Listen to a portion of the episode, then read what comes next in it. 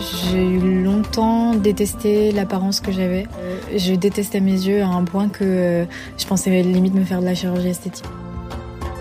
Je suis eurasienne, donc forcément, il y avait une partie de, de ma vie où je me sentais trop asiatique parce que je pensais que j'étais blanche et ensuite la deuxième partie de ma vie où je suis actuellement où je me sens pas assez asiatique parce que j'ai l'impression d'être trop blanche et en fait euh, je pense que c'est un équilibre à prendre euh, au fur et à mesure et c'est un travail qui sera sur toute une vie. Physiquement je me suis dit ah ouais peut-être qu'un tel il va pas me regarder parce que je suis asiate peut-être que euh, la blonde aux yeux bleus là elle va plus m'intéresser mon rapport à mon corps au départ genre c'était assez dur. Euh, surtout quand on est ado euh, au lycée, on se regarde beaucoup euh, et donc j'étais tout le temps la meuf cool, rigolote. J'étais pas dans la caste populaire toute belle. Techniquement, je me sens bien dans mon corps, mais c'est, je pense surtout le regard des autres qui me met mal à l'aise. Même s'il y a beaucoup de gens qui me disent non, tu es très bien, tu es belle, j'ai quand même un gros manque de confiance en soi. Peut-on être belle ou beau quand on est asiatique? La question peut paraître bête, et pourtant on est nombreux, nombreuses, à s'être un jour posé la question.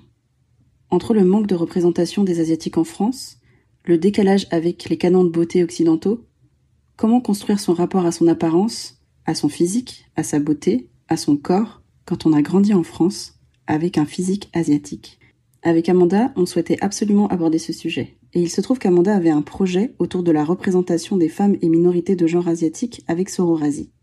Son projet était ambitieux. Il consistait à organiser, pour la première fois en France, un shooting avec uniquement des modèles asiatiques, des photographes asiatiques et des vidéastes asiatiques. Quelques mois après, alors que le réseau grandissait de jour en jour, je crois qu'il comptait déjà plusieurs milliers d'abonnés sur les réseaux sociaux, elle a lancé sur Instagram un appel à volontaires. Modèles, photographes et vidéastes d'un jour. Tout le monde était bienvenu, à condition d'adhérer au projet de représentation de la diversité des Asiatiques de France. Amanda souhaitait recueillir, idéalement, 30 candidatures de participantes. Au final, on a été plus de 150. Des quatre coins de la France, de toutes les origines. Vous avez été très nombreuses à avoir été enthousiasmées par le projet. Alors deux journées entières ont été consacrées au shooting fin 2020. Le projet s'appelait désormais As-Identité et c'est un projet artistique multidimensionnel qui a donc réuni plus de 150 femmes et minorités de genre asiatique de France autour de la question de la représentation et qui prendra la forme d'une exposition engagée. La volonté derrière ce projet, c'est de se réapproprier nos histoires, nos expériences, nos corps, afin de multiplier les représentations pour offrir des modèles forts dans une France où ceux-ci restent trop souvent étroits, lisses, homogènes et invisibilisés. L'exposition sera l'occasion d'ouvrir de nouvelles perspectives, de nouveaux regards à travers les portraits, les récits et les témoignages.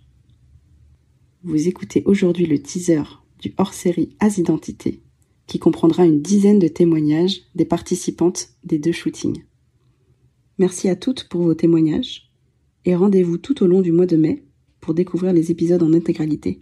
D'ici là, pour permettre à l'exposition de prendre vie, vous pouvez participer à la campagne de crowdfunding qui a lieu tout le mois d'avril. Merci beaucoup pour toute l'équipe d'Asiatitude et de Sororasi et pour toutes les personnes qui ont participé de manière bénévole.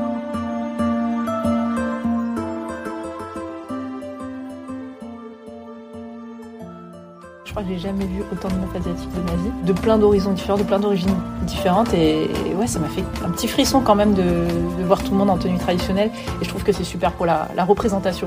J'ai décidé de participer parce que j'en avais besoin personnellement. Euh, parce que euh, pour moi, c'était la première fois que j'allais me retrouver au sein d'une communauté asiatique. c'est euh, la première fois qu'on me dit que, je suis belle ou magnifique. Même si j'étais assez perplexe, ça, ça fait du bien. C'est bon pour l'estime de soi surtout. Il y a plus moche que moi, il y a plus belle que moi, c'est la vie. Tu t'acceptes tel que tu es, c'est comme ça.